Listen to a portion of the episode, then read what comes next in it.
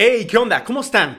Bienvenidos a un nuevo episodio más. Gracias por su valioso y no renovable tiempo. Les agradezco en verdad que estén aquí escuchándome o viéndome. Yo soy Andrés Acero y en este episodio quiero platicarles sobre algunos temas que nos invitan a reflexionar y a vivir una vida más plena. Vamos a adentrarnos en el poder de la renuncia como una práctica sanadora. ¿Alguna vez te has sentido atrapado por las expectativas de los demás o incluso por las tuyas propias?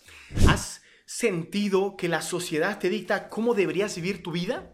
En este episodio te invito a cuestionar esas creencias y liberarte de las cargas de los deberías de para encontrar una autenticidad y paz interior. Primero, renuncia. Por favor, dime, ¿dónde dice que deberías vivir de cierta forma? Que ya deberías estar casado, con hijos, o que ya deberías tener una casa propia o un auto nuevo o ser millonario.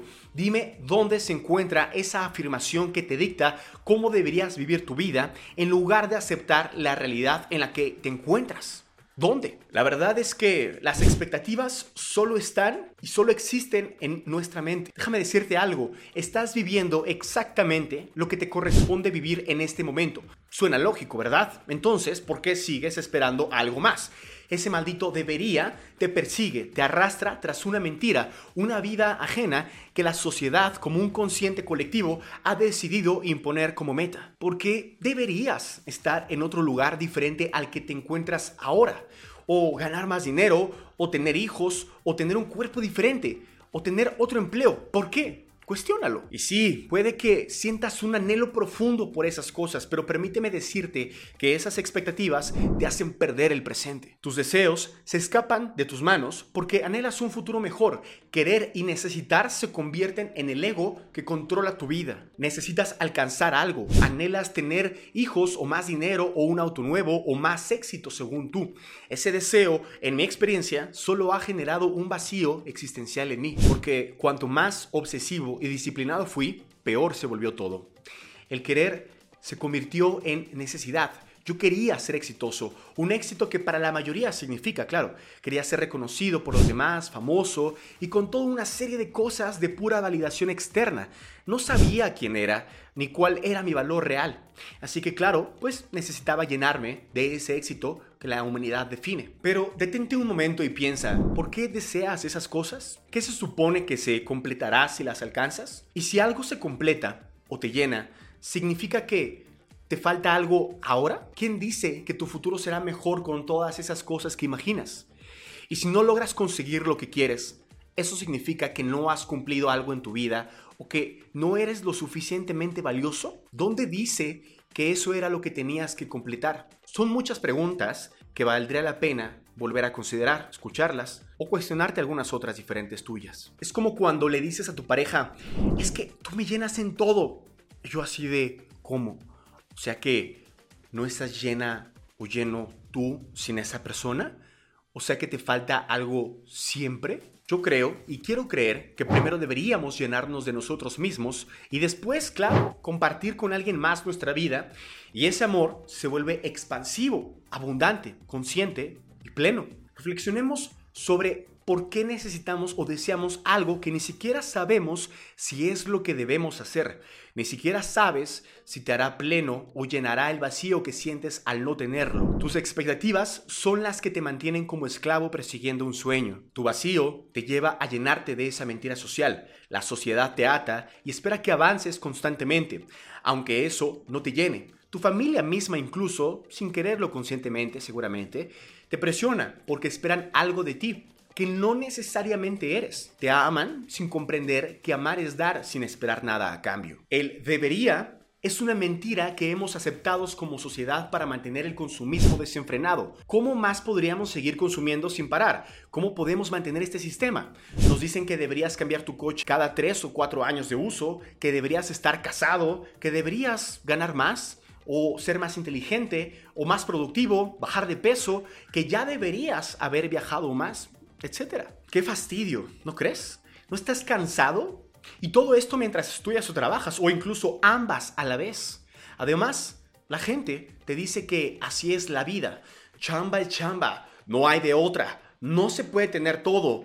O hay que chingarle, porque para atrás ni para tomar vuelo. Y yo así de, neta, ¿en serio vinimos al mundo para eso? ¿A chingarle? Y luego con este tema de la productividad, debo confesarles que yo también caí muchísimas veces en esta trampa. Productividad. Nos empujan a ser más productivos como meras máquinas de producción. Produce, produce y mientras más produzcas, mejor serás y mejor te sentirás. Y creo que se nos olvidó que no somos quehaceres humanos. Somos seres humanos. O sea, no considero que nuestro fin último sea hacer y hacer, sino simplemente ser. Pero no, para el sistema capitalista, claro, eso no vale un carajo si no quiere que produzcas y hagas y le chingues. Y está bien, lo entiendo. Creo que hay que saber jugar el juego, pero en tu mente, ahí adentro, todos los días, no se te puede olvidar que esto es justamente eso, un juego y que tu valía no está en tu nivel de productividad. En cuanto produces, tu valor no está en tus títulos, ni en tu billetera, ni en tu fama, ni en tu puesto de trabajo, ni ninguna de esas etiquetas que pensamos que nos definen. No se te puede olvidar que tú no eres eso. No eres ni siquiera tus pensamientos ni tus emociones. Pero claro, lo entiendo. Fuiste escupido en esta tierra con una funda y un avatar con ciertas condiciones materiales, con ciertas estructuras ideológicas y circunstancias que como tal no decidiste ni tú ni yo y nos toca saber jugar el juego dentro de este sistema capitalista sin olvidar que tú no eres ni tu nombre, ni tus apellidos, ni tu estrato socioeconómico, ni tu cuerpo, ni tus títulos, tú no eres tu dinero, ni nada de eso. No se te puede olvidar. Pero paradójicamente, ya que estamos aquí, existiendo en esta tierra que parece una simulación, pues, ¿por qué no entender cuál es nuestro don que nos hace únicos y saber de qué forma ese don podemos entregarlo al mundo e impactar la vida de otros humanos con amor y conciencia? Y ahí parece que todo toma un poco más de sentido en el amor, en el dar, en entregarte sin esperar nada a cambio. El fin último es dar y no recibir. Yo renuncié a todo, a las metas más grandes y a las más pequeñas, a mis sueños más locos, a los títulos y a los estudios, al crecimiento en mi profesión como nutrólogo, a ganar más, a ser famoso, a ayudar a otros solo porque debería hacerlo y por mi ego enorme que tengo, renuncié a dejar un legado para ser recordado, renuncié a mejorar mi cuerpo solo por una cuestión estética y validación externa.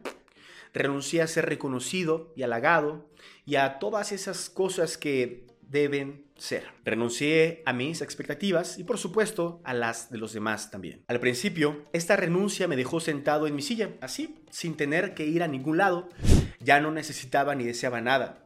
Aunque te parezca ilógico, casi sentí ganas de no existir en este mundo. Los medios de comunicación y las personas a nuestro alrededor nos venden la idea de que si alcanzamos esos logros y metas que supuestamente deberíamos alcanzar, seremos felices y encontraremos la tranquilidad, paz y plenitud. El problema es que mucha gente persigue esos logros y metas como un toro que persigue una zanahoria colgada frente a él, pero nunca la alcanza. Se quedan con la posibilidad en sus mentes de que sus vidas serían mejores si en algún momento lograran esa zanahoria. Considero que no necesito comerme la zanahoria para darme cuenta de la mentira social en la que todos hemos caído. La mentira consiste en creer que si alcanzas esa zanahoria, la vida tendrá un sabor increíble.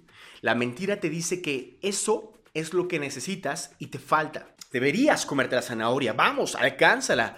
No te rindas, trabaja duro, pon metas, agenda, estudia, chingale. Tú puedes ser tu mejor versión. Yo ahora creo que no hay nada más allá afuera que pueda llenarme. Nada. O al menos eso intento recordar constantemente. Porque cuando se me olvida y mi ego sale, entro en ansiedad de perseguir, conseguir, tener y lograr. Así que por eso tengo recordatorios constantemente en mi vida que me recuerdan y me regresan a mi presente a lo más esencial, a lo que verdaderamente importa, al amor, al agradecimiento y aceptación. Y luego me vuelvo a ir y regreso y me voy y regreso y me voy y regreso. Y así, no crean que todo esto que digo es porque yo ya sea un güey zen iluminado y que ha logrado el despertar espiritual y que ya soy como un Buda. Obviamente no estoy bien pendejo y perdido igual que un chingo y que de hecho la mayoría. Y por eso tengo que hablar de estos temas, porque a mí me sirve por eso me dedico a lo que me dedico, por eso me dedico a cuestionar y comunicar. Y al expresarlo en palabras, digo, ah, sí es cierto, mmm, qué pendejo, ¿por qué persigo esas chingaderas? Y regreso y regreso.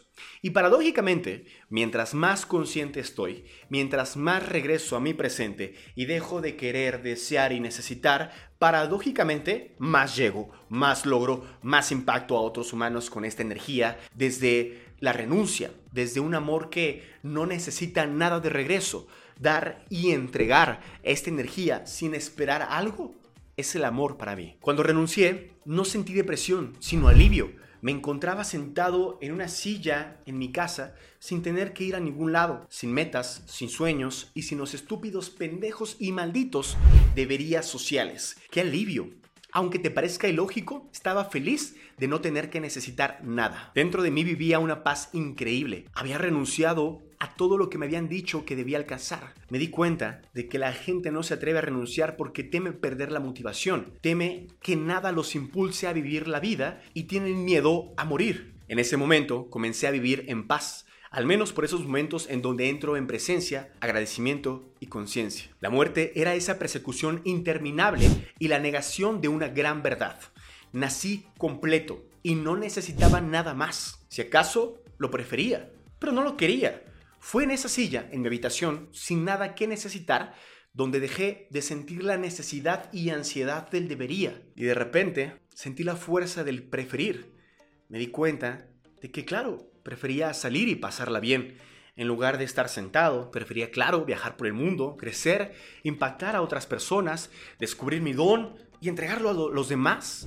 Aprender, vivir, sonreír llorar, amar, disfrutar, existir e incluso llorar y en, esos, en esas crisis y puntos de quiebres emocionales. Ya no sentía presión, solo prefería. Y eso me inspiró a moverme. Una vez que solté, renuncié y comencé a moverme sin presión y sin una necesidad de llegar a nada, porque date cuenta, no hay ningún lugar al cual llegar. Aquí y ahora está de huevos. Aquí y ahora es preciso y necesario para la vida que mereces. Ahí, de repente, surgió una pregunta en mi mente. Ya no necesitaba nada, no quería nada y solo prefería. ¿Quién era entonces y para qué había venido al mundo? ¿Qué hacemos aquí? ¿Qué haces tú ahí viéndome o escuchando este podcast o este video? ¿Qué haces tú ahí en tu auto o en el gym o sentado ahí en tu casa? ¿Qué hacemos? ¿O para qué hacemos lo que hacemos? ¿Tú lo sabes? Sé que es una cursi y es una pregunta cliché de alguien que sale de una predepresión estúpida, pero esas preguntas se hicieron presentes en mi mente como